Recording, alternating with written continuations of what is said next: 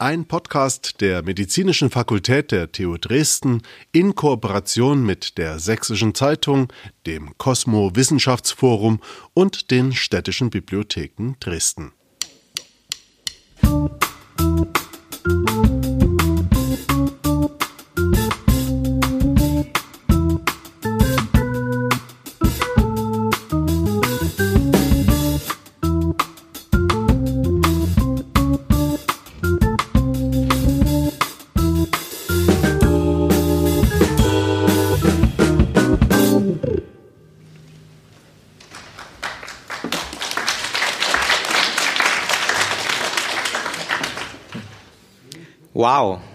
Also ich finde, von der ganzen Neugierde, die hier versammelt ist, kriegt man schon auch ein bisschen Gänsehaut. You ask, we explain. Der Titel birgt schon das Geheimnis. Es geht heute Abend um Fragen. Ich bin jetzt mal so mutig und werfe die ersten Fragen in den Raum. Und zwar, was machen wir hier? Wir wollen hier eine Kontaktstelle für die Diskussion aufbauen, einen Austausch für Interessierte und Expertinnen bieten. Und warum? Wissenschaft und Forschung ist ein elementarer Teil unserer Kultur und Neugierde ist die Triebfeder dafür. Wie machen wir das Ganze? Sie haben es vielleicht im Netz gesehen, vielleicht auf den Plakaten. Wir haben von Ihnen die Fragen gesammelt und wollen sie nun heute beantworten. Als letzte Frage dann, wer macht das Ganze? Nun, das sind meine Gäste heute hier vor Ort. Herr Bernd Kreisig, Pfarrer der evangelischen Kirchgemeinde in Edingen. Er kommt zu uns mit dem Zitat, Leid und Unglück in der Welt sind oft die Folge von falschen Ängsten, Ideologien, Aberglaube und solchen Dingen. Aber dagegen kann man etwas tun, nämlich miteinander sprechen, offen, vorurteilsfrei, respektvoll und ehrlich interessiert an anderen Meinungen als nur der eigenen. Weiterhin neben mir Katharina Lenkten. Sie ist Hebamme und hat es ermöglicht, dass seit 2021 in Dresden der schönste Beruf der Welt studiert werden kann, nämlich die Hebammenkunde an der TU Dresden. Unsere dritte Gästin werden wir dann zu gegebenen Zeitpunkt noch vorstellen, Frau Professorin Min Ali Kirsch. Ich denke, sie wird dann noch später hinzustoßen. Das Thema für den heutigen Abend ist Leben und wie alles beginnt. Und so fangen wir an mit der ersten Frage. Was ist das Leben? Herr Kreisig, möchten Sie antworten? Bernd, sage ich jetzt einfach genau, mal. Genau, wir haben uns gerade kennengelernt. Ich glaube, es ist sehr schwierig, eine wirklich allgemeingültige Definition, die auch allgemein anerkannt ist, fürs Leben zu finden. Vielleicht ist es auch gar nicht nötig. Das würde ja irgendwie in die Richtung gehen. Leben, das ist ein System, was in Bezug auf die eigene Existenz mit seiner Umwelt irgendwie im Austausch steht, in Prozessen. Ich finde, man kann sagen, eine Idee lebt, zu Recht. Also es ist nicht nur das biologische Leben, als Theologe würde ich sagen, Leben ist das, was Gott als sein, ja, als sein Gegenüber, als sein bewegtes, lebendiges Gegenüber geschaffen hat. Die Idee lebt. Also heute auch haben wir hier auch etwas geboren mit unserem neuen Podcast, den wir hier starten. Frau Lenkton, was ist für Sie Leben? Ja, das ist eine Definition, die jeder sicherlich anders stellt. Ja, jeder einen anderen Sinn im Leben sieht. Das umgibt uns alle, das umfängt uns, wir sind ein Teil davon. Wir sind ein Staubkorn im Weltall und manchmal das Allergrößte. Ich denke, es ist ganz schwer, da einen Anfang und ein Ende zu finden. Und woran würde man es erkennen? Wo würden wir einen Anfang suchen? Ich denke, das definiert jeder anders. Wo ist der Anfang für jeden selbst? Äh, wo definiert man sein eigenes Sein, seinen eigenen Beginn, den Beginn der anderen? Ich denke, es ist leichter, es zu beobachten an anderen als uns selbst. Also Leben ist dann immer das, was wir beobachten? Ich denke schon, denn manchmal ist man sich dessen ja nicht bewusst, wie, welchen Teil man in diesem System spielt. Auch eine Amöbe lebt. Ähm, wahrscheinlich hat sie nicht die gleiche Art von Selbstbewusstsein, wie wir sie haben. Und ich glaube auch nicht, dass in allen Fällen es ganz genau möglich ist zu sagen, hier beginnt Leben, hier endet Leben. Also heute reden wir viel über menschliches Leben oder werden wir auch über menschliches Leben sprechen. Nehmen wir mal ein beginnendes Leben. Ein Spermium entsteht durch eine Folge von Mitosen und Meiosen, also verschiedene Formen von Zellteilungen und Vervielfältigungen. Und es ist, glaube ich, wirklich nicht ganz leicht zu sagen, ab wann ist es nicht mehr das Leben des ähm, äh, Mannes, von dem diese Spermien stammen, sondern das ist ein Stück weit Definitionssache. Und es ist auch okay so, dass man da, wo man eine Definition von Leben braucht, schaut, warum brauche ich sie, für welche Frage brauche ich sie, was will ich entscheiden und danach eine sachgerechte Definition von Leben dann für diesen für diese Fragestellung sich erzeugt. Ähm, das bringt einen, glaube ich, weiter, als zu versuchen, so in einem Rundumschlag eine allgemeingültige Lebensdefinition herzustellen. Da haben Sie jetzt äh, das Spermium als äh, Lebensquelle gesehen. Wir haben auch noch äh, die andere Seite, die Eizelle dazu. Wenn die beiden sich verbinden, entsteht auch Leben. Wann ist das der Moment für Sie? Die Entstehung des Lebens, ja, genau in diesem Moment, glaube ich. Im Werden und Wachsen. Aus der Sicht der Hebamme natürlich, jede Frau wird Mutter, sobald sie schwanger ist. Ja, ab diesem Moment, äh, wo genau dieser Vorgang passiert ist, äh, entsteht neues Leben in ihr, auch wenn es von außen noch lange nicht zu sehen ist. Auch wenn das Bewusstsein von anderen vielleicht dafür noch lange nicht da ist, aber für sie selbst hat diese Veränderung ja schon begonnen. Die werdenden Mütter, die auf Sie zukommen, was sagen die über das Leben? Welche Rückmeldung haben Sie von denen erhalten, wann das Leben für Sie begonnen hat in Ihnen? Ja, mit diesem Bewusstsein, ähm, dass quasi die Befruchtung stattgefunden hat, dass sie wirklich die Schwangerschaft bestätigt haben. Auch manchmal schon mit diesem Gefühl, es könnte so sein.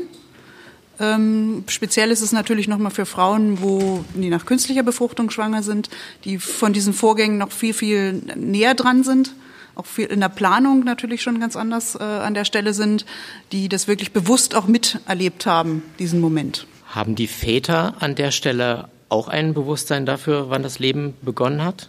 Das ist eine schwierige Frage tatsächlich. Ich denke, es gibt einige, bei denen das so ist, bei anderen wird es nicht so sein. Ich denke, für Mütter, für Frauen ist das sicherlich ein stärkeres Moment an der Stelle. Die, dieses Bewusstsein, was da passiert und diese wahnsinnige Veränderung, diesen Umsturz, den es im eigenen Leben mit sich bringt, das neue Leben, der ist sicherlich für Frauen erstmal an dem Moment noch ein größerer. Birgt das auch Konflikte? Auf jeden Fall. Ich erlebe einfach Frauen, die natürlich sehr, sehr verbunden sind zu diesem neuen Leben.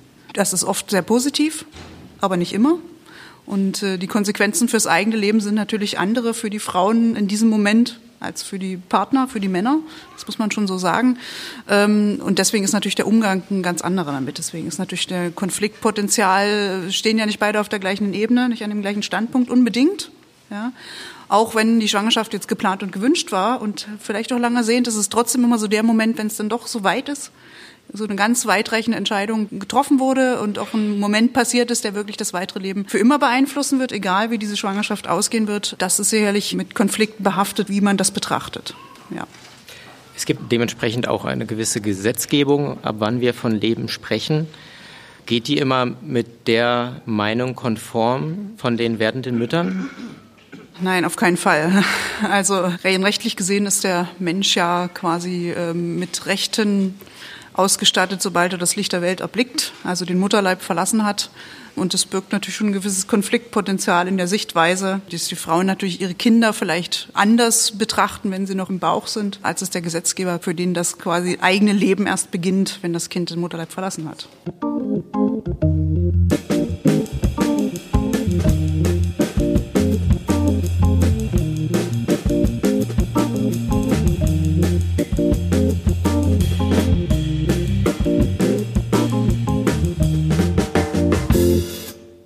Das war gerade das Thema mit den Rechten und dem Leben. Das ist eng miteinander verbunden.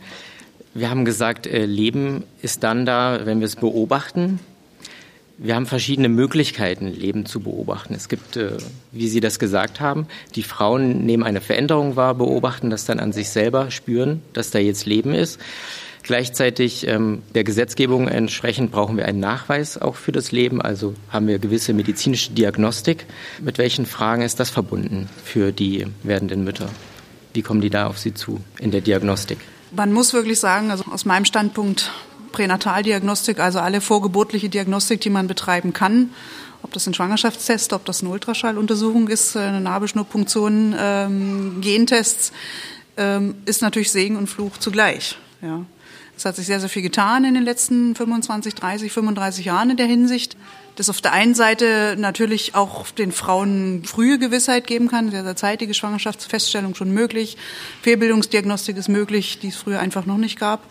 Auf der anderen Seite sind solche Möglichkeiten natürlich auch mal mit Entscheidungsprozessen denen man dann ausgesetzt ist, verbunden. Und ich habe es manchmal beobachtet, dass Frauen sich trotz aller Möglichkeiten nicht besser informiert fühlen, wie gesagt, sie erfahren zeitig von ihrer Schwangerschaft und müssen sich schon zeitig mit, mit Gedanken auseinandersetzen, die sie vielleicht sonst nicht gehabt hätten. Ich würde gerne ergänzen, Ähm, es ist sehr gut, dass wir die Möglichkeiten nutzen, die wir haben und die sich immer weiterentwickeln, festzustellen, wo ist beginnendes Leben oder wo auch nicht. Aber wir müssen auch damit rechnen, dass Leben wo ist, wo vielleicht eine Person nichts fühlt oder wo eine Maschine nichts oder noch nichts entdecken kann. Ähm, insofern sind diese hilfsweisen Instrumente sicher richtig, aber ich würde davon nicht die Definition und die Existenz von Leben abhängig machen, wann wer etwas fühlt oder beobachtet. Genau, wir kriegen gerade Verstärkung, sagen wir was gleich zu, die kann das auch nochmal beleuchten. Deshalb würde ich nochmal darauf abheben, Leben wäre aus meiner Sicht, das hilft, wenn man sich das vorstellt, auch als ein Geschenk und als eine Gabe als christlicher Theologe sage ich, das ist eine Gabe Gottes. Das kann aber jeder auch für sich anders sehen. Und da gilt tatsächlich, dass dieses Geschenk da ist, sogar noch bevor irgendwelche chemischen, biologischen oder sonst welche Prozesse äh, begonnen haben. Es gibt dieses wunderbare äh, poetische Buch im Alten Testament, das Buch der Psalmen. Da heißt es an einer Stelle, dass Gott den Menschen, dass der schon geschaffen ist, bevor er überhaupt im Mutterleib gebildet, also tatsächlich angefangen hat zu existieren, sondern schon allein in diesem Wissen, dass Gott weiß, da entsteht ein neues Leben und das habe ich so äh, geschaffen und die Welt gegeben und das wird sein. Und in dem Moment ist es tatsächlich auch schon da, bevor wir es messen können. Und ich glaube, es hilft auch für ethische Fragen sehr, sich nicht darauf zu verlassen, dass ich irgendetwas fühlen oder beobachten kann oder mit gewissen Eigenschaften ausgestattet sehe, ähm, weil man da in sehr gefährliche Dinge kommen kann, wem ich dann das Leben aberkennen müsste. Und ich glaube, diese ergänzende Betrachtungsweise kann helfen, den Respekt vor dem Leben weiter zu schützen und auszubauen. Das ist natürlich genau wie Sie sagen, dann immer äh, der, der nachgeschaltete Punkt. Wenn ich prüfe, ist Leben da, entscheide ich ja auch darüber, wo Leben nicht da ist. Und dieses Aberkennen muss man dann abwägen und vielleicht auch sich überlegen, äh, ob ein bisschen Gottvertrauen da vielleicht helfen kann. Aber an der Stelle erst nochmal eine herzliche Begrüßung an unsere dritte Gästin heute Abend, Frau Professorin Min Ali Kirsch, die als äh, Forscherin am Universitätsklinikum in der molekularen Pädiatrie der Kinderklinik arbeitet. Sie ist außerdem stellvertretende Sprecherin des Unizentrums für seltene Erkrankungen und beschäftigt sich insbesondere mit genetisch bedingten Erkrankungen des Immunsystems, mit chronischen Entzündungen. Und sie sucht dabei nach den Krankheitsmechanismen und wie dieses Wissen uns dann letztendlich helfen kann, bessere Therapien zu finden. Schön, dass Sie ja heute da sind. Vielen Dank. Und ich möchte mich nochmal entschuldigen, ich hatte mit einer Straßensperrung zu kämpfen. Wir waren gerade bei dem Thema ähm, Schwangerschaft. Also wir beschäftigen uns heute ja mit dem Leben und haben gerade auch ein bisschen über äh, Für und Wider von verschiedenen Diagnostiken gesprochen. Jetzt nicht Diagnostiken im Einzelnen, aber dem Vor- und Nachteilen, die uns dadurch geben, wenn wir nach dem Leben schauen, um eben zu schauen, ist Leben da und was hat das für Implikationen. Wie sehen Sie das denn als ähm, sowohl am Patienten klinisch tätige ähm, Forscherin, aber oder dann eben auch im theoretischen Forschungswesen. Ähm, meinen Sie jetzt die vorgeburtliche Diagnostik oder? Hm.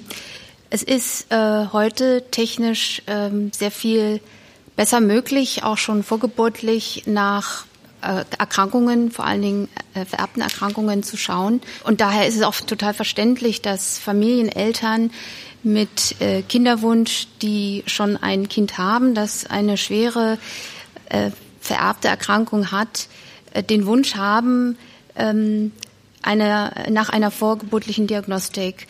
Wichtig ist, dass ähm, man solche Familien eben begleitet und äh, sie bestmöglich informiert über die Möglichkeiten und aber auch die Grenzen einer solchen Diagnostik und die damit verbundenen Eingriffe denn in Deutschland ist das so, dass das eben nur möglich ist, wenn im Rahmen zum Beispiel einer Chorionzottenbiopsie oder einer Amniozentese, das heißt, eine Schwangerschaft besteht schon und für das Paar und für die Frau ist es dann natürlich wichtig, sich im Klaren darüber zu sein, wie gehe ich damit um, wenn ich einen Befund habe, der darauf hindeutet, dass das werdende Kind eben auch betroffen ist von einer schweren Erkrankung. Dann liegen diese Fakten alle auf dem Tisch und wer bietet dann eine Entscheidungshilfe? Frau Lenkton? Ja, eine schwere Frage. Natürlich treten die Frauen mit dieser konkreten Problematik dann an ihre Gynäkologen, Geburtshelfer ran, aber auch an uns Hebammen. Tatsächlich sind dann Fragestellungen, wo viel Beratungsbedarf ist. Ja, die kommen aus der Klinik, hatten da vielleicht ihr Gespräch. Und trotzdem, wie geht's jetzt weiter? Ja, der technischen Fakten, ja, die liegen auf dem Tisch, aber was bedeutet das für mein Leben? Was bedeutet das für meine Familie, für mich selbst, für meine Zukunft, für meinen Partner, für meine anderen Kinder, für meinen Konstruktfamilie, in dem ich mich befinde? Das ist ein ganz großer Teil. Und oft erleben wir Frauen, die quasi schon mit dieser Problematik schon mal konfrontiert waren, ne, was sie gerade sagte, die diese Erkrankung schon kennen und sich überlegen müssen, können wir schaffen, das nochmal damit umzugehen? Das ist das eine, aber das, die Mehrzahl der Frauen betrifft es natürlich, die noch gar nicht wissen, was auf sie zukommt und diese Möglichkeiten, die auch wunderbar sind, nutzen, aber sich vorher wirklich nicht bewusst sein können, was das bedeutet. Ja, nachher. Dann eine Vorsorge in dem Sinne gibt es ja nicht. Es ist ja im Prinzip, wenn dann eine Früherkennung. Ja, und da muss ich mir natürlich vorher Gedanken machen, was mache ich auch mit dem Ergebnis? Spielt das für mich überhaupt eine Rolle? Und dann, wenn, dann welche? Ich glaube, es ist vollkommen natürlich. Man hat ja immer den Wunsch, ein gesundes Kind zu bekommen. Und gerade in der Situation, die Sie gerade ansprechen, dass eigentlich überhaupt kein Hinweis darauf besteht, dass eine genetisch bedingte Erkrankung in der Familie vorliegt, auch dann kann es mal äh, vorkommen, dass ein doch krankes Kind zur Welt kommt. Und auch da gibt es natürlich Möglichkeiten im Rahmen der Vorsorge einer Schwangeren bestimmte genetisch bedingte Erkrankungen wie zum Beispiel eine Trisomie 21 auszuschließen oder danach zu gucken. Und auch das ist etwas, was jede Familie, jedes Paar für sich selber entscheiden muss. Will ich das überhaupt wissen? Will ich das untersuchen, ja oder nein? Und das sind sehr, sehr persönliche, sehr individuelle Entscheidungen. Wir können als Ärzte, als Humangenetiker nur aufklären über die Risiken, das heißt die Wahrscheinlichkeit, dass so etwas auftritt und über die Möglichkeiten einer vorgeburtlichen Untersuchung, um dieses Risiko näher einzugrenzen. Und die Entscheidung muss dann aber natürlich das Paar oder die Schwangere selber treffen.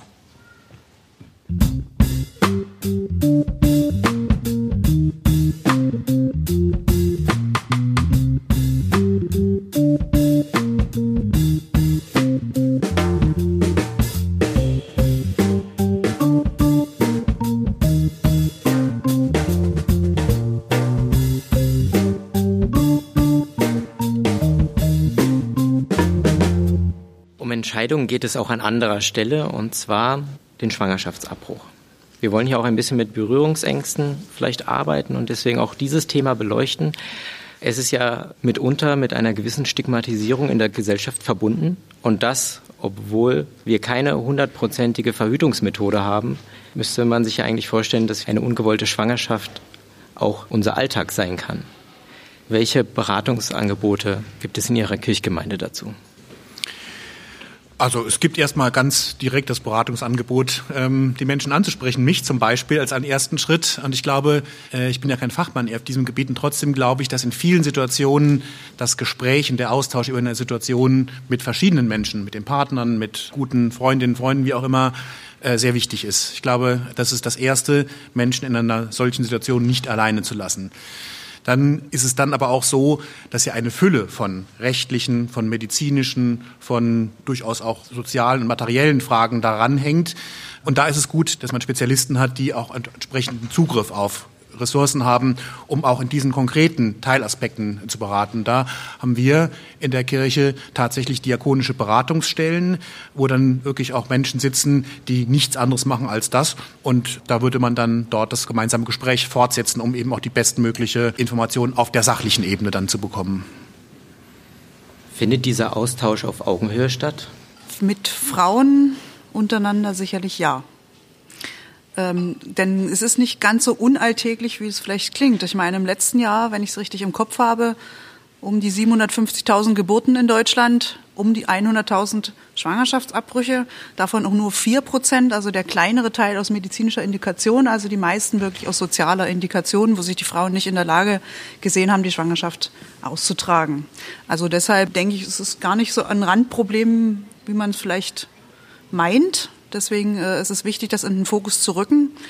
Und ich glaube, es ist auch ein bisschen entstigmatisiert worden. Also so erlebe ich das zumindest, dass die Diskussion dann doch ein bisschen offener geführt werden kann. Ja. In Deutschland ist ja der Schwangerschaftsabbruch gesetzlich geregelt und diese gesetzliche Regelung, insbesondere bei einem Schwangerschaftsabbruch vor der zwölften Woche, beinhaltet ja auch eine Beratung, eine schwangeren Konfliktberatung, beispielsweise in einer kirchlichen Beratungsstelle, aber auch nicht kirchliche Beratungsstellen, die völlig unabhängig erfolgt von dem Arzt, der möglicherweise den Schwangerschaftsabbruch dann vornimmt, wenn denn eine Frau sich dafür entscheidet. Vorgegeben ist auch, dass eine Frau mindestens drei Tage Bedenkzeit hat, nach einer solchen Beratung ihre Entscheidung, wie auch immer sie dann ausfallen mag, zu überdenken. Schwierig finde ich persönlich, dass es eigentlich ja nur straffrei ist unter bestimmten Bedingungen, denn das impliziert ja schon ein bisschen, dass es nicht in Ordnung ist. Und was mir sonst noch ein bisschen bei der Diskussion fehlt, ist tatsächlich, es geht immer nur um die Frauen. Ja. Aber wir hatten es gerade vorhin, Spermien und Eizelle, also es braucht schon zwei Beteiligte und es betrifft und es geht immer nur um die Frauen. Die Frauen werden gezählt, werden vielleicht irgendwo stigmatisiert. Äh, in anderen Ländern äh, müssen sie mit harten Konsequenzen rechnen. Das ist hier ja Gott sei Dank nicht so. Aber wo sind denn die Partner? Wo sind denn die Männer, die Beteiligten? Wer rückt die denn mal in den Fokus? Ich hoffe, unter anderem äh, eine Beratungsstelle, dass sie darauf hinweist. Ich hoffe, eine Beratungsstelle versteht sich nicht nur so, dass sie die entsprechenden Auswirkungen von Paragraph 218 und äh, jetzt 219 nicht mehr in den Vordergrund stellt, sondern auch solche Fragen klärt. Und wenn der Partner nicht schon dabei ist, spätestens dann aber sagt, passen Sie auf, Sie tun sich und allen Beteiligten angefallen, wenn Sie dieses Gespräch gemeinsam führen und das eben nicht eine einsame Entscheidung einer Mutter äh, sein lassen. Und das wäre eben mir wichtig, dass es eben nicht so ist, dass eine Frau ihre Entscheidung trifft und dann zur Beratungsstelle geht. Also sie kann natürlich eine Meinung haben, aber ich würde hoffen, dass die Beratung so gut ist, dass die eigentliche Entscheidung nach und nicht vor diesem Gespräch fällt und dass die Beratung eine möglichst gute ist und dass die Beratung idealerweise auch die Unterstützungsmöglichkeiten durch Gesellschaft, durch den Partner ähm, äh, herausstellt, weil es einfach ein Jammer ist irgendwie, also ich würde sagen, aus sozialen und materiellen Gründen heraus, das sind die Fälle, um die ich kämpfen würde. Ich verstehe diese Situationen, soweit ich sie kenne, und trotzdem würde ich sagen, die Entscheidung dafür, ein Leben, ein werdendes nicht fortzusetzen, die sollte man sich nicht zu leicht machen. Man sollte sie ernst nehmen. Es ist gut, dass es das Recht gibt, aber es sollten die Möglichkeiten verfügbar sein, das nicht ohne Not tun zu müssen. Ja, das sehe ich ähnlich. In die Richtung, kleinen Moment, wenn ich da einhake. Wir wollen ja nicht nur einen Frontalunterricht machen, sondern wir haben ja aufgerufen und aufgefordert, dass jeder unsere der unseren Podcast verfolgt und unsere Diskussion verfolgen möchte, uns auch Fragen zukommen lässt. Und das haben wir mit der Sächsischen Zeitung gemeinsam gemacht, dass wir aufgerufen haben. Wir haben auf unserer Homepage ein Tool, wo man ganz schnell den Kontakt zu uns findet und ich habe so eine Karten ausgeteilt. Da kann man Fragen draufschreiben, wenn man die Karte nicht hat. Hier vorne liegen die aus oder ich gehe dann gleich nochmal durch. Kurzum, was ich noch erklären wollte, ist das Prinzip mit der Musik. Damit es nicht zu langatmig wird, spielt alle zehn Minuten die Band ein kleines Stück zwischendrin. Und ich hoffe, ich provoziere das jetzt nicht gerade in dem Moment, ich eine dieser ähm, Zuschriften mal kurz skizziere. Die sind immer anonym bei uns, denn wir wollen halt mit euch ins Gespräch kommen und über Wissenschaft diskutieren, wie man das vielleicht ansonsten nicht ganz so einfach über die Bühne kriegt.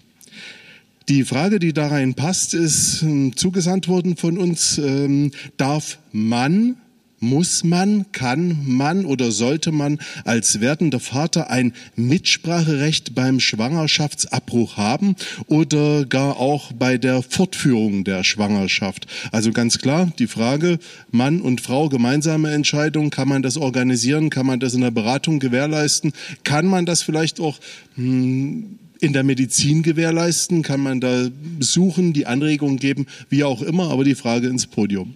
Es ist ganz sicher so, unzweifelhaft, dass zwei dazu gehören, ein Kind zu zeugen und wo immer möglich und im Idealfall sind auch beide involviert in solche Entscheidungen, solche elementaren Entscheidungen. Aber oft oder nicht selten ist es so, dass eine Frau mit einer solchen Situation auch alleine dasteht.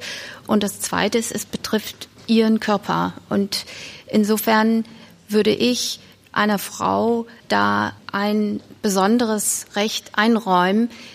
Nichtsdestotrotz halte ich es für ungemein wichtig und, und für wünschenswert, dass der Partner sich genauso involviert. Und wo das immer gegeben ist, sollte er auch natürlich ähm, mit beteiligt sein am Entscheidungsprozess. Ob das aber immer der Fall ist, ist wieder eine andere Sache. Vielleicht haben Sie da andere Erfahrungen gemacht. Das wäre jetzt direkt meine Rückfrage aus der Praxis. Wie ist da Ihre gelebte Erfahrung? Also in der Mehrzahl sehe ich natürlich schon, ähm, ich habe es einfach erlebt, dass die Frauen natürlich die Entscheidungen treffen. oft auch alleine treffen, für sich, denn sie wird es am meisten betreffen. Ich denke, es ist öfter so, dass die Frauen, äh, dass die Partnerschaft ein bisschen problematisch wäre im Vorfeld, dass es also schon eher der Schwangerschaftsabbruch ein, äh, ein Thema ist bei nicht fortbestehender oder unstabiler Beziehung. Es ist tatsächlich sicherlich etwas weniger der Fall, wenn die Frauen in intakten Beziehungen wohnen, wo man sagt, man hat das Modell Kind zusammen haben auch schon ausprobiert, man weiß, woran man ist, worauf man sich einlässt. Das ist dann sicherlich leichter, eine Entscheidung pro zu treffen, wenn ich weiß, es funktioniert.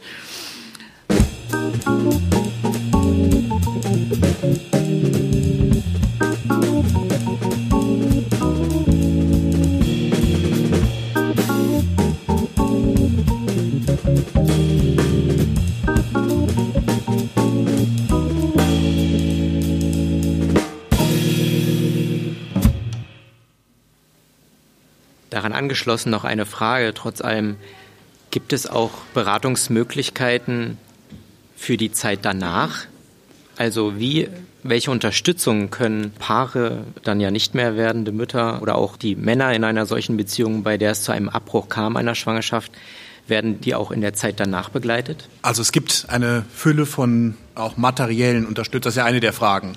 Und dann gibt es ganz praktisch organisierte Unterstützung. Das ist was, was ich in Kirchengemeinden auch jetzt erfreulicherweise gerade in unserer wieder erlebt habe, dass da wirklich andere Menschen da sind, die sagen, ja, wir helfen dir, ähm, wir sind dann da, was weiß ich, Kinder zu beaufsichtigen, wenn das eine Mutter alleine, wenn sie alleinerziehend dann ist, nicht kann. Mir ist nicht bekannt, ob es jetzt tatsächlich für diesen speziellen Fall exklusive Beratungsstellen gibt, die genau für solche Situationen da sind. Aber ich glaube schon, dass wir in unserem sozialen Netz eine ganze Reihe von Anknüpfungspunkten haben, die man nutzen kann. Auch erstmal kennen muss. Und auch darin steht schon eigentlich die erste, der erste Unterstützungsschritt, das bekannt zu machen, darüber zu informieren. Dazu noch mal eine Publikumsfrage. Eine regelrecht eine Publikumsfrage, vielleicht sogar eine Publikumsantwort darauf, denn gerade hat sich ein Mann zu Wort gemeldet. Ja, Mann. Äh, Schilling ist mein Name. Ich mache Pränataldiagnostik. Deswegen habe ich ein, ein kleines bisschen Ahnung. Also es gibt in Sachsen zu dieser Frage drei Beratungsstellen, die speziell dafür ausgebildet sind. Eine ist dafür, eine ist in Dresden, die ist auf der, von der AWO auf der Schaffhusstraße.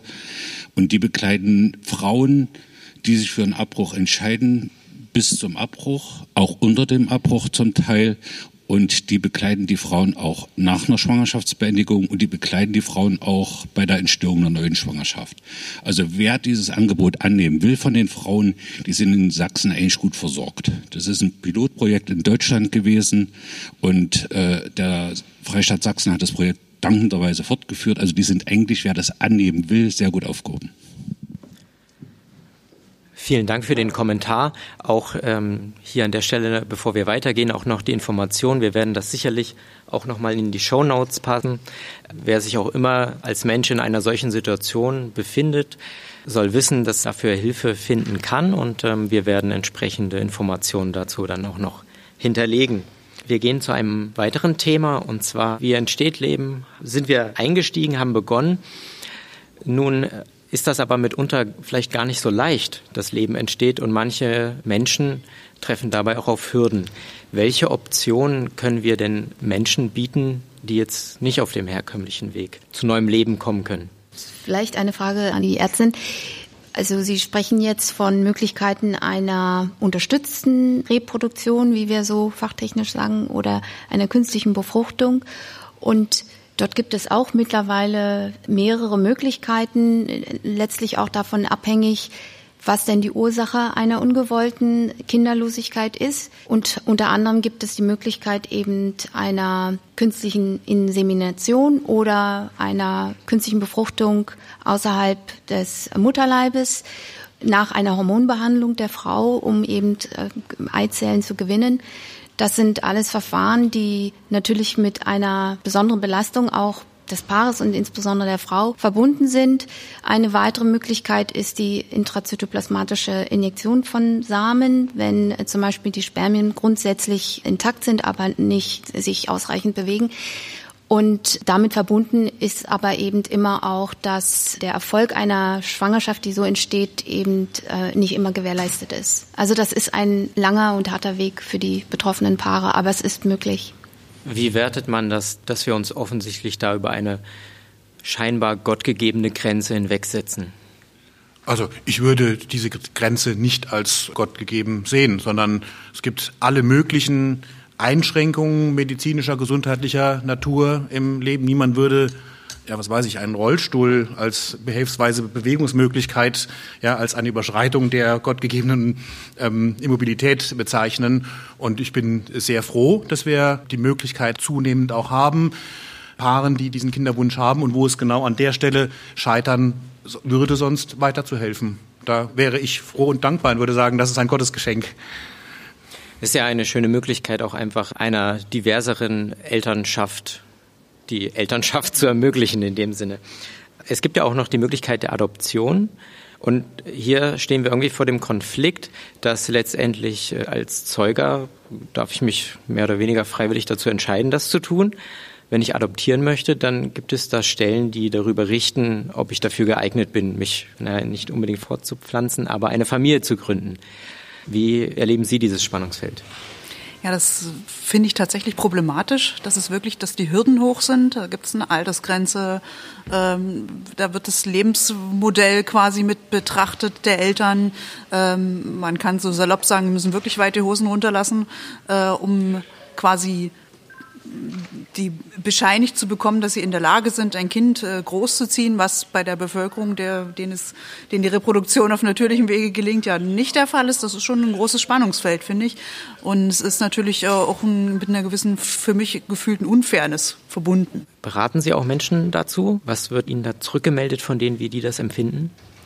Naja, wir betreuen teilweise Frauen natürlich ähm, nach Adoptionen. Denen steht ja genauso Wochenbettbetreuung und Hilfe von Hebammen äh, zu, äh, wenn das Kind adoptiert ist. Gerade wenn es ein kleines ist und wenn ein Säugling adoptiert werden kann, äh, steht den Frauen also Hilfe zu. Und da steht in der Regel erstmal noch die Freude im Vordergrund, dass es dann doch endlich geklappt hat. Und das ist genau wieder bei der Reproduktionsmedizin ein langer, langer Weg, den die Frauen selber auch nicht so gewählt haben. Ne? Sie haben sich sehr bewusst dafür entschieden und dann ist erstmal die Freude groß, dass das Kind dann doch bei ihnen angekommen ist. Aber es ist natürlich schon im Vorfeld, wenn man privat Leute kennt, denen das so geht, äh, schon schwierig natürlich, die schon damit hadern, dass sie da durchleuchtet werden, ganz andere Anforderungen erfüllen müssen als Menschen, die auf natürlichem Wege Eltern werden können. Und wer ist das, der diese Kriterien festlegt? Und das ist ja der Gesetzgeber. Der Gesetzgeber. Und wir wählen den Gesetzgeber, also stimmen wir irgendwie alle gemeinsam darüber ab, wer Eltern werden darf und wer nicht. Ich würde es auch als etwas Positives auffassen, dass wir hier in Deutschland eine Regelung haben der äh, Adoption, gesetzliche Vorgaben, die letztlich ja zum Schutz auch eines adoptierten Kindes gedacht sind, dem Kindeswohl dienen, mal unabhängig davon, dass das vielleicht für natürlich gezeugte Kinder nicht der Fall ist, aber es ist gut für diese Kinder und auch letztlich für die Familien und die Gesellschaft, dass wir solche Regelungen haben, um eben auch Missbrauch vorzubeugen. Und insofern betrachte ich das als etwas Positives.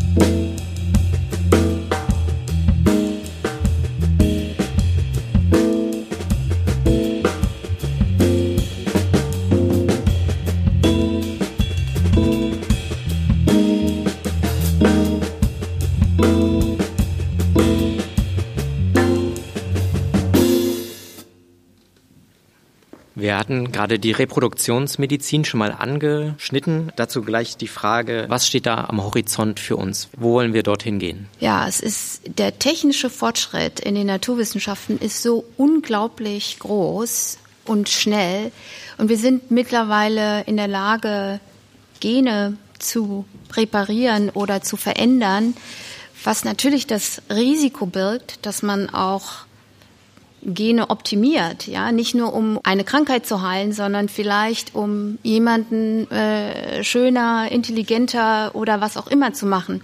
Und das ist eine große Gefahr. Technologisch sind wir fast so weit, dass wir das umsetzen können, auch an menschlichen Organismen. Und dem muss man Einhalt gebieten. Da muss es Regelungen geben, da muss es Grenzen geben, die festlegen, wie gehe ich mit diesem technologischen Fortschritt um und wie verhindere ich einen Missbrauch. Das haben wir jetzt schon öfter immer wieder angehört, dieses Moment zu sagen, wir müssen da Grenzen setzen oder wir müssen Regelungen schaffen. Wie werden diese Regelungen geschaffen? Ja, das geht letztlich nur im Diskurs in der Gesellschaft und am Ende durch Gesetzgebung. Ja, ich will mal ein Beispiel nennen. Es gab ja vor zwei oder drei Jahren diesen großen Skandal. Da hat in China ein Arzt einfach bei einer Frau die Eizellen aus ex vivo modifiziert, ein Gen modifiziert über CRISPR-Cas, das ist die sogenannte Genschere. Und diese Kinder wurden auch gezeugt. Das ist verboten und auch weltweit geächtet. Und das war ein sehr großer Skandal. Das hat aber sehr klar gezeigt, dass das möglich ist. Und da muss man einfach Grenzen finden, beziehungsweise das ganz konkret und für alle sicher regeln. Und das geht nur gemeinsam sozusagen. Das können nicht nur die Wissenschaftler alleine machen und die Ärzte, sondern das muss in der gesamten Gesellschaft diskutiert und gewertet und entschieden werden.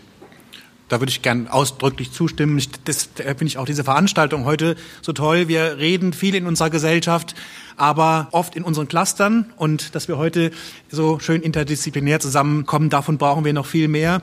Ich glaube halt, es wird schwierig, zumal da die Geschwindigkeit, wie Sie gerade gesagt haben, zunimmt, das sozusagen wirklich vorlaufend schon alles geregelt zu haben. Das heißt also, wir werden uns die Fälle, so sie auftreten, Sie haben jetzt ein sehr extremes Beispiel genannt, die werden wir uns angucken müssen und dann daraus möglichst schnell sozusagen Schlüsse ziehen, die dann auch für die Gesetzgebung dienen und helfen können. An der Stelle finde ich immer schwierig, was ist mit den Leuten, die sich nicht für Optimierung entscheiden. Wir kommen hoffentlich irgendwann nicht in die Rechtfertigungsspirale, die sagen, ich nehme das alles so, wie es kommt, ich akzeptiere das für mich, ich möchte das nicht in Anspruch nehmen.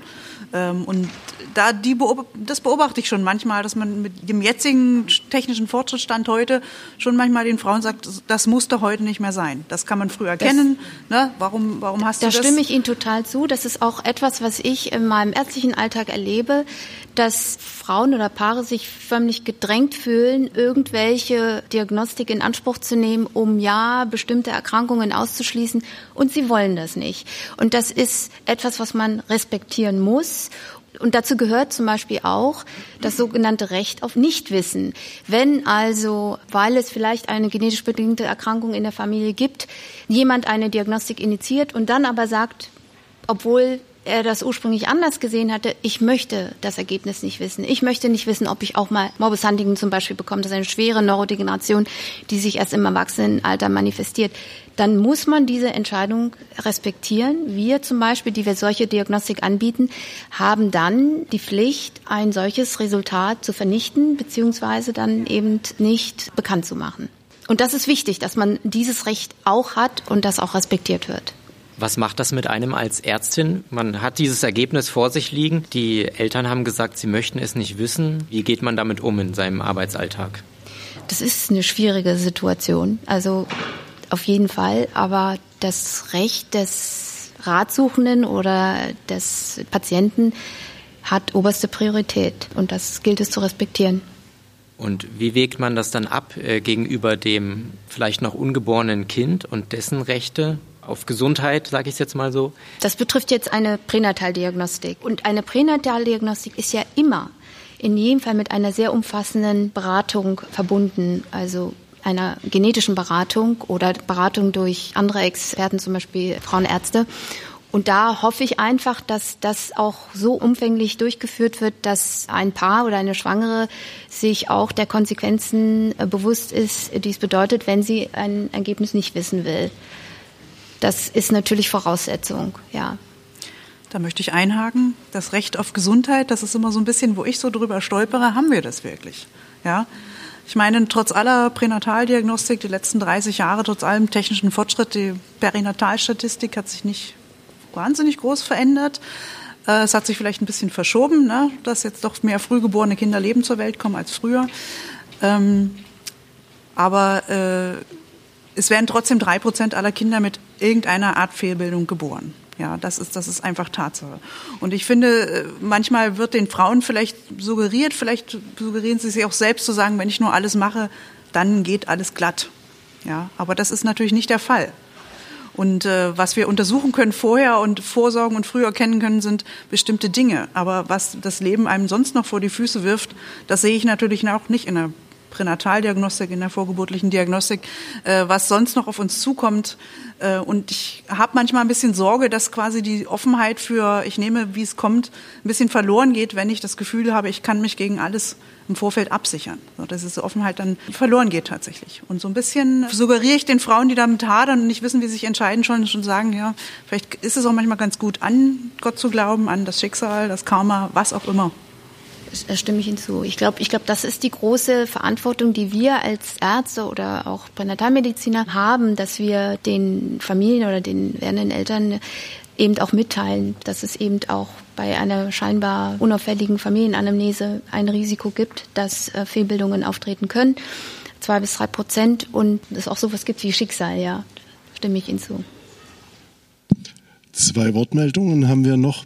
Also einmal eine Hörerin hat uns die Frage gestellt und uns aufgefordert, so einen kleinen Perspektivwechsel mal einzugehen und mal zu analysieren, wie geht man als Arzt, als Ärztin mit einem Schwangerschaftsabbruch um? Hat man da Albträume, Gewissensbisse?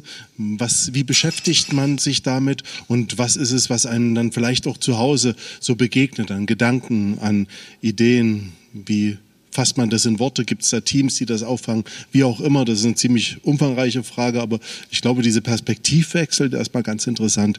Und dann kommt noch eine Wortmeldung aus dem Publikum, das machen wir nach der Beantwortung dieser Frage. Wer von Ihnen möchte darauf zuerst antworten? Gut, ich selber ja. äh, bin, mache keine Schwangerschaftsabbrüche, deswegen kann ich das aus eigener Erfahrung jetzt nicht beantworten bin aber durchaus im Rahmen äh, von humangenetischen Beratungen involviert in solche Gespräche, wo es am Ende dann darum geht, eine Schwangerschaft auch zu beenden. Und das ist immer ein, ein wirklich sehr eine schwierige Situation. Manchmal hat man das Gefühl, ähm, es ist eigentlich ganz klar, weil zum Beispiel eine ganz schwere Erkrankung in der Familie vorliegt. Es gibt schon ein Kind, das ganz, ganz schwer erkrankt ist eine ganz kurze Lebenserwartung hat. Aber manchmal ist es eben nicht der Fall und das ist dann nicht so einfach. Auch für einen selber. Das nimmt man dann auch mit, mit nach Hause.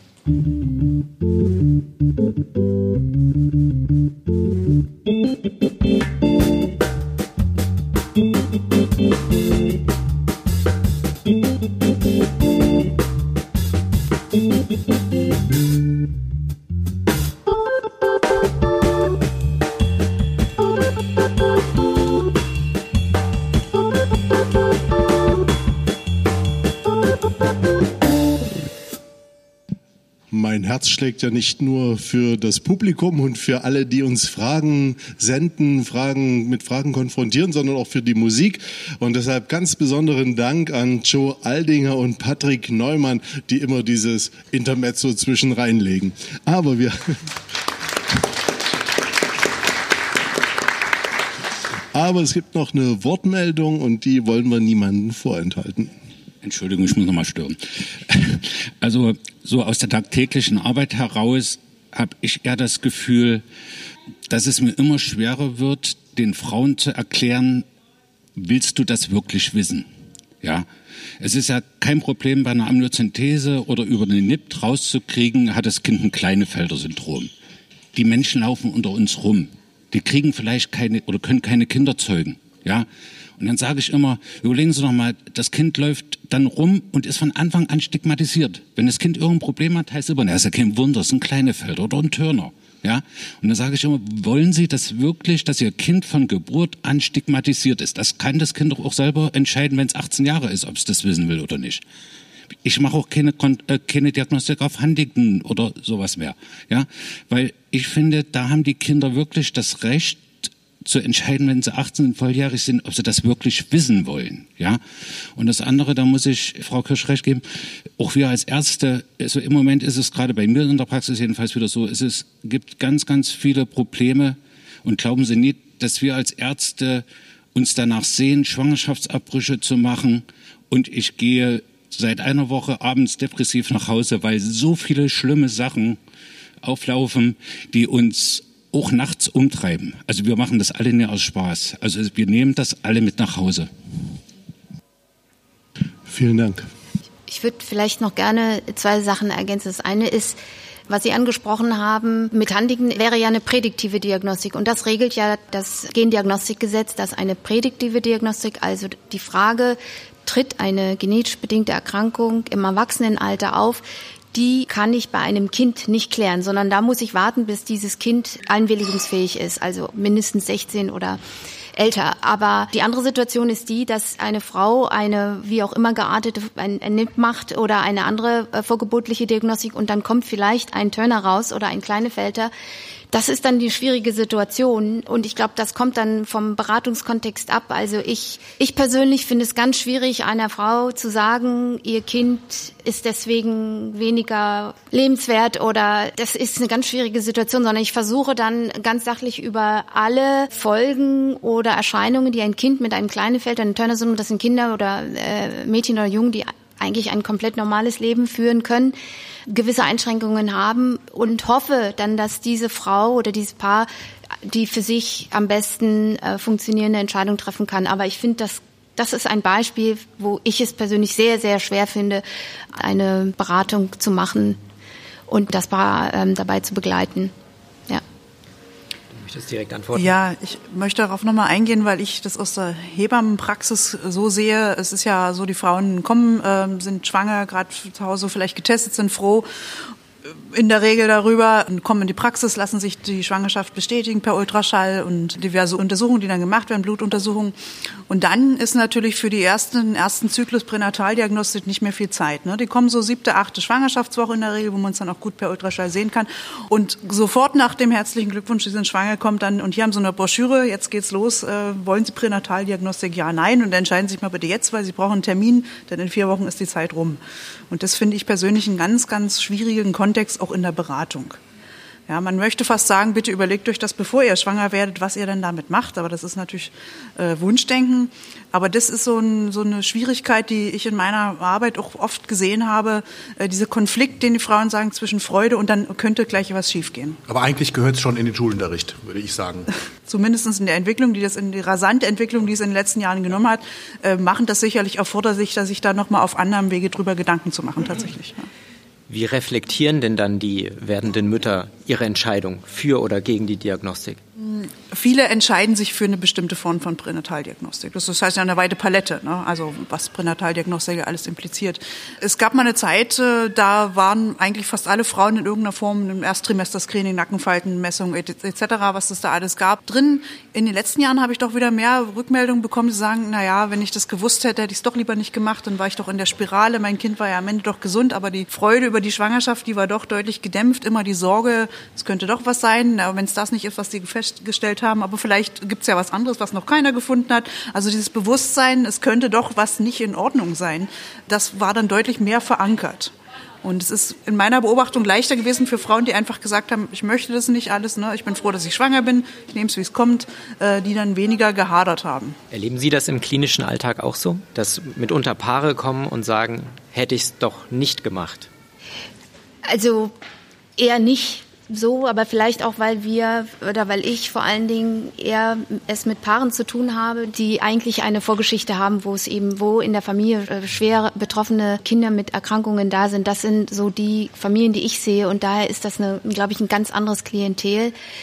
Aber in dem Zusammenhang möchte ich auch sagen, es ist Gott sei Dank nicht nur so, dass wir nach Hause gehen mit einem sehr schweren Herzen, weil wir solche Entscheidungen mit begleiten müssen, sondern es ist ganz toll, wenn wir Eltern sagen können, die vorgeburtliche Diagnostik hat ergeben, dass ihr Kind nicht von dieser schweren Erkrankung betroffen ist.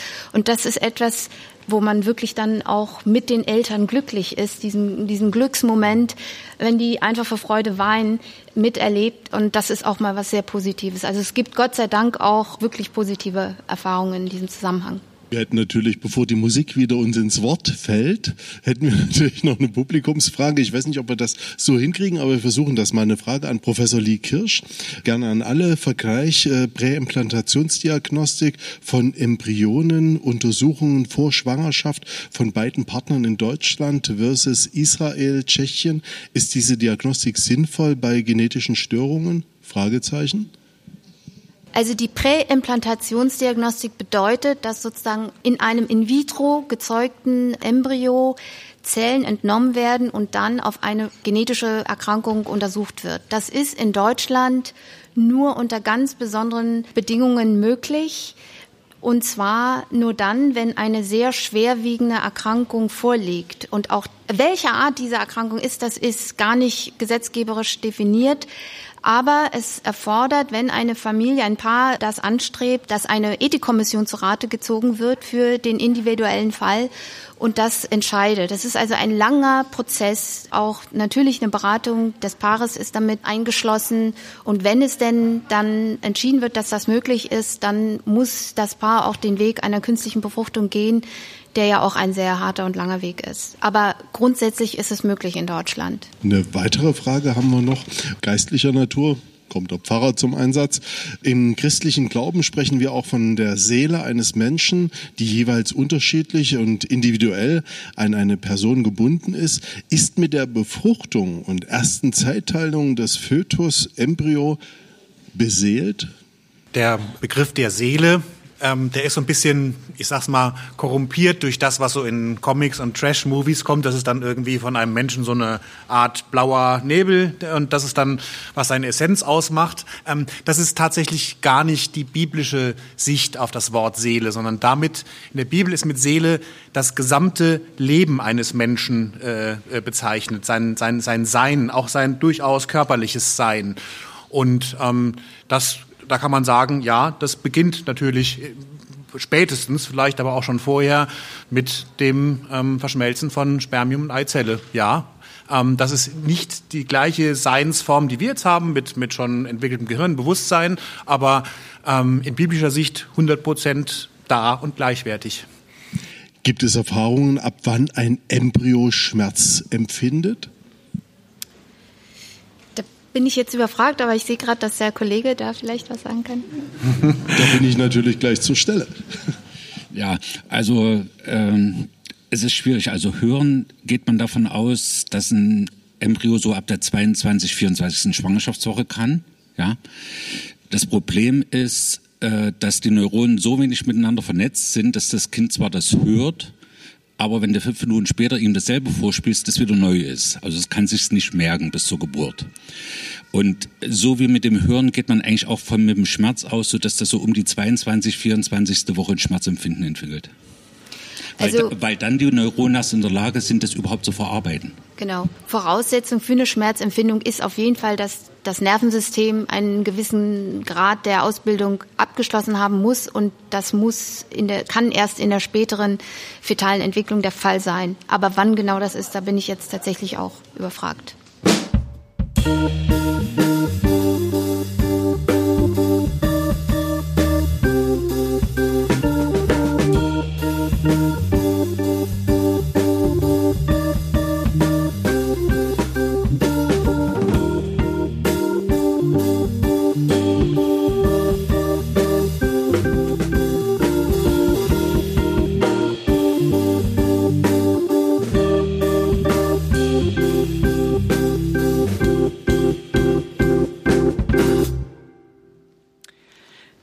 Wir machen jetzt noch mal einen kleinen äh, Ausflug in ein weiteres Thema zu, des Lebens, etwas weg vom Menschen hin in die Forschung, denn Zellen leben ja auch und äh, an denen wird fleißig geforscht. Stammzellen sind da ein Stichwort. Wer entscheidet eigentlich auch da, was wir damit anstellen? Sind Sie da völlig frei in dem, was Sie tun? Nein, auch das ist geregelt durch das Embryonschutzgesetz. Zum Beispiel, dass Embryonen nicht hergestellt werden dürfen zum Zwecke der Forschung, um überzählige Embryonen zu verwenden, um Stammzellen zu generieren.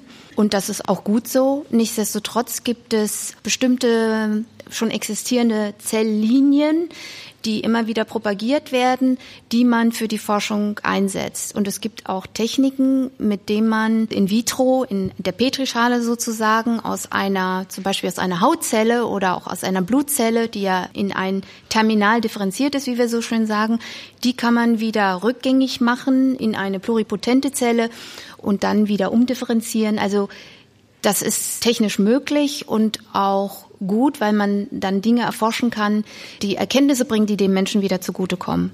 Ja, das klingt ganz schön faszinierend. Also ist es sozusagen möglich, aus jeglicher Zelle, die man mir entnehmen könnte, wieder ein neues Leben zu schaffen? Bin ich dann für meine Fortpflanzung gar nicht mehr nötig? Technisch sind wir, glaube ich, fast so weit. Ist das möglich? Aber das ist natürlich nicht das, was wir in der Forschung, wenn ich sage, wir generieren solche pluripotenten Stammzellen, dann nicht zum Zweck, einen neuen Menschen zu zeugen. Aber ich glaube, dass wir im Prinzip technisch fast so weit sind, dass wir das können. Sondern da geht es darum, möglichst viel zu lernen über Zellen, über Zelltypen, an die man sonst nicht rankommt. Zum Beispiel Gehirnzellen. Wenn Sie erforschen wollen, wie funktioniert Alzheimer oder was funktioniert nicht bei Alzheimer oder bei multipler Sklerose, dann ist es manchmal gut, Neuronen zu haben oder andere Zellen des Gehirns, mit denen man forschen kann. Und das in vitro zu tun, geht eben nur, wenn man solche pluripotenten Stammzellen umwandelt. Und deswegen ist das zum Beispiel eine Technologie, die sehr wichtig ist für den wissenschaftlichen Fortschritt. Aber das heißt natürlich nicht, dass ich in vitro einen Menschen erzeuge. Noch nicht? Nein. Wäre das dann trotzdem so der Horizont, auf dem wir uns zubewegen, dass wir dann diese ganzen, den ganzen Diskurs, den wir am Anfang des Abends hatten, die Konflikte, die mit der Entstehung vom Leben verbunden sind, dass wir das irgendwann ausschalten können? Nein, aber ein anderes Beispiel gab es ja jetzt auch in der Presse, dass man künstlich Fleisch herstellt, ne, mit Hilfe von solchen Zellen.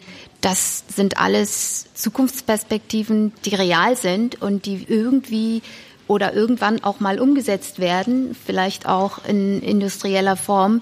Und das ist natürlich schon eine bisschen gruselige Vorstellung. Auf der anderen Seite kann man auch solche Fortschritte natürlich positiv werden und nutzen, zum Beispiel für die Ernährung oder Menschen, die eben sonst keinen Zugang haben zu solchen Nahrungsmitteln. Wir alle, die wir jetzt hier zuhören, haben das verstanden und in unserem Bewusstsein könnten wir jetzt unsere Haare abgeben, aber andere Lebewesen können das nicht, die wir auch für die Forschung verwenden. Wenn Fische reden könnten, was würden die wohl dazu sagen, dass wir mitunter von ihnen Gewebe entnehmen, um dann in der Petrischale Steaks zu züchten?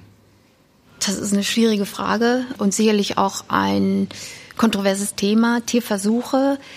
Auch hier sieht der Gesetzgeber vor, und zwar sehr streng vor, dass Tierversuche nicht jeder und ohne weiteres machen kann sondern jeder Tierversuch, der ja zum Beispiel bei uns am Uniklinikum und den Forschungsinstituten durchgeführt wird, muss vorher beantragt werden. Das heißt, es wird geprüft, was genau mache ich, wie viele Tiere werden gebraucht, ist es wirklich nötig, dass man so viele Tiere braucht und das ist letztlich auch gut so. Aber was ein Fisch oder eine Maus empfindet, das kann ich Ihnen nicht sagen.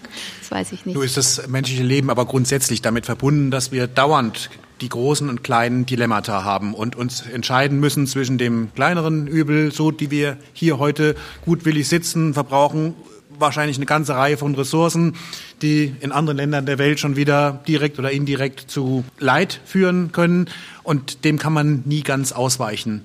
Und ich glaube, das ist jetzt die Frage, die da auch so ein bisschen reinreicht. Da ist es, glaube ich, einfach wichtig, zumindest das zu wissen und zu sagen, dass es unsere Verantwortung ist, dass daraus entstehende äh, Leid oder schlechte Dinge zu minimieren. Wir werden es nicht ganz, werden es nie ganz vermeiden können, aber uns der Verantwortung bewusst zu sein und damit möglichst gut umzugehen. Ich glaube, das ist die Aufgabe dann von denjenigen, die die gesetzlichen Regelungen schaffen, die die entsprechenden Forschungen durchführen, das eben nie aus dem Blick zu verlieren. Und da ist das Tierwohl letztlich auch ein Faktor, der auf jeden Fall zu berücksichtigen ist. Und das lernen wir noch und sind aber auch schon besser geworden in den letzten Jahren. Schon noch lange nicht da, wo ich glaube, wo wir sein sollten, aber auch das ist besser geworden. Das wäre jetzt meine geschlossene Frage gewesen, wie Sie das sehen, wie wir mit dieser Verantwortung umgehen oder ob wir vielleicht schon unsere Schöpfungskompetenz überschritten haben. Und ich glaube, wir lernen dazu. Wir wissen inzwischen auch mehr darüber, was zum Beispiel Tiere auch fühlen, was sie erleben können. Dann gab es so lange diese Klassen, was weiß ich, nur höhere Säuge- und Wirbeltiere sind irgendwie relevant.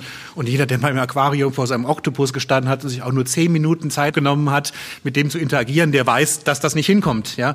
Und da werden wir peu à peu besser und es ist gut, dass sich Menschen dafür einsetzen. Aber auch das ein Prozess. Da sind wir im Werden.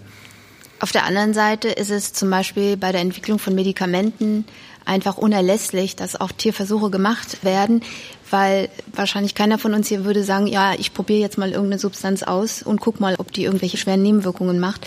Und das muss aber natürlich in einer regulierten, kontrollierten Form erfolgen. Und im Übrigen gehört auch zu einem Versuchstierantrag, dass man begründet, wenn man Eingriffe macht, die mit Schmerzen für das Tier verbunden sind, irgendwelche invasiven Eingriffe, dass man das gut wissenschaftlich begründet, warum die notwendig sind oder ob die überhaupt notwendig sind und dass man eben alles an alternativen Möglichkeiten ausschöpft. Aber gerade wenn es bei der Testung von Substanzen geht, die dann später mal in die Medikamentenentwicklung eingehen, also in ganz frühen Stadien, da sind Tierversuche letztlich unerlässlich, weil man nicht alles nur in vitro in einer Zellkultur untersuchen kann.